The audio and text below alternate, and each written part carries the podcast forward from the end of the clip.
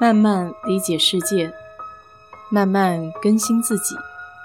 一路人生，要去开心，要去期待，要去热爱。我是 DJ 水色淡子，在这里给你分享美国的文化生活。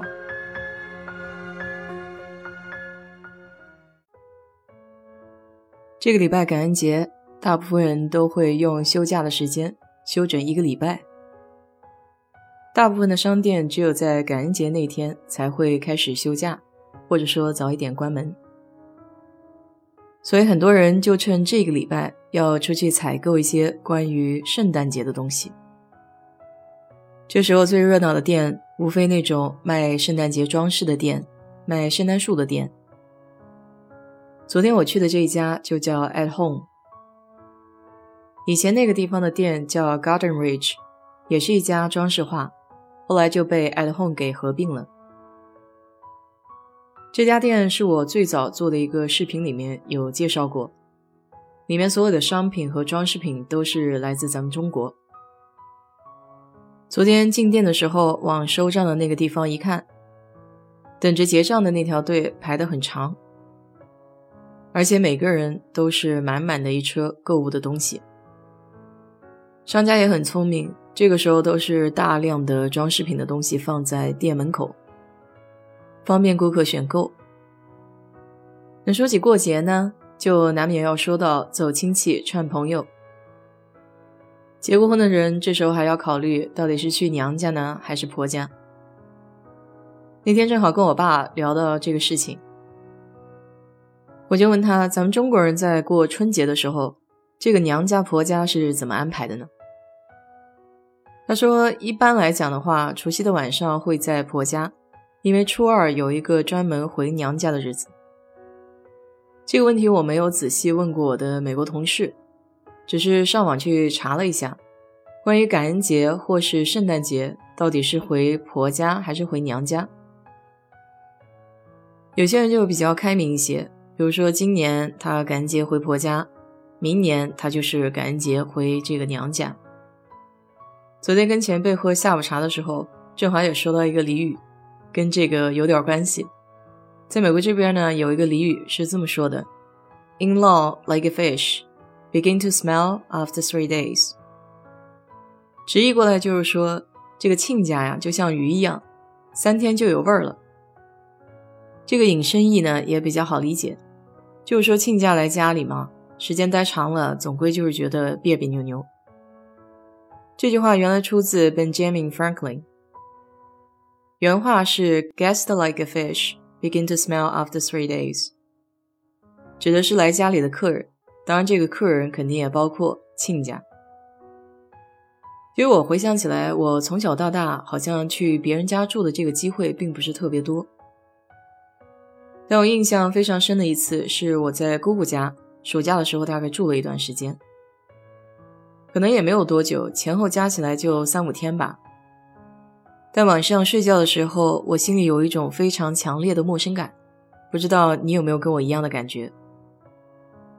来美国之后，到别人家做客倒是经常有，但是那种 die and sleep，又吃饭又睡觉，基本上没有过。过节去美国人家做客，都会随手带一份小礼物。最常见呢，就是带一瓶红酒，因为聚会嘛，人多热闹，你带一瓶酒，大家也可以分着喝。还有些人呢，会带一些自制的甜点。酒足饭饱以后，大家聚在一块儿，分享一下甜点，喝点小茶，聊聊天，也挺不错。记得刚到美国的那一年吧，我们实验室里面有一个加拿大的男生，特别的热情。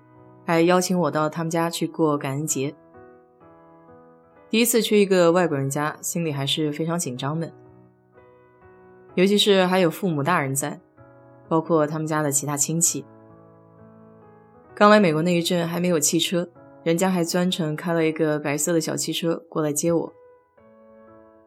饭桌上具体聊了什么，已经印象不是很深了。估计当时自己这个磕磕巴巴的英语听起来可能也非常的别扭。不过他父母真的是非常的好。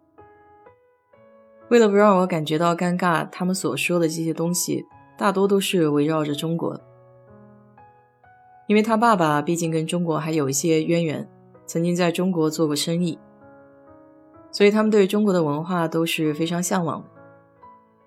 包括家里的一些装饰物啊，都是中国的陶瓷盘。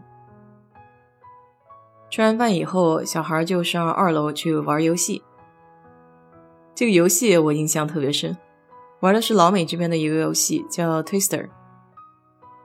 游戏的规则也非常的简单，地上有一张塑料纸，上面是四种不同颜色的圆圈，然后用转盘的方式来决定你的手和脚要放在什么颜色的圆圈上。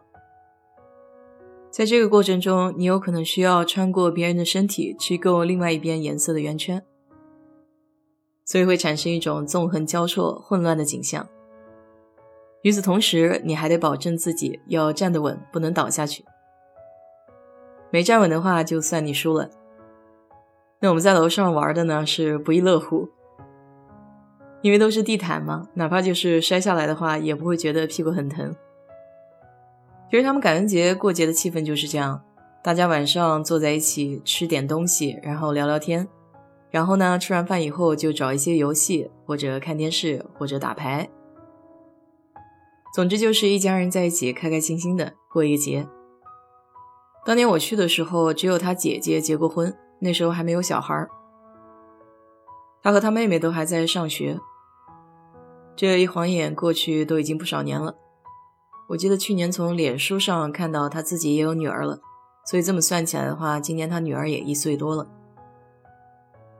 还是非常感谢他，在我刚来美国的时候，让我去体验了一把感恩节到底是一个什么样子的感觉。